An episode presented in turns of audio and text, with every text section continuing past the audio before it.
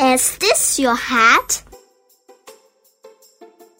Little Bunny gets a new hat. It's purple. She likes it very much. She wears it every day. But one day, a strong wind blows her hat away. Little Bunny is very sad.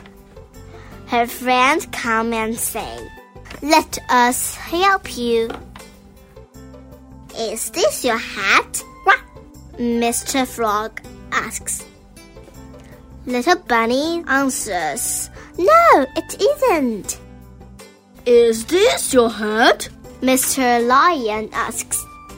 Little Bunny shakes her head. No, it isn't. Is this your hat? Mr. Tiger asks. No, it isn't. My hat is purple. Is this your hat? Mr. Parrot asks.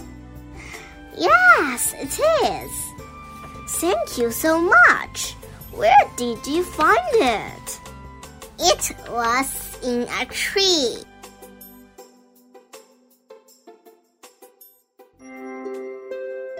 如果你还想听我们的更多的故事，欢迎大家关注微信订阅号“家宝妈妈讲故事”。我在那儿，我等着你哦。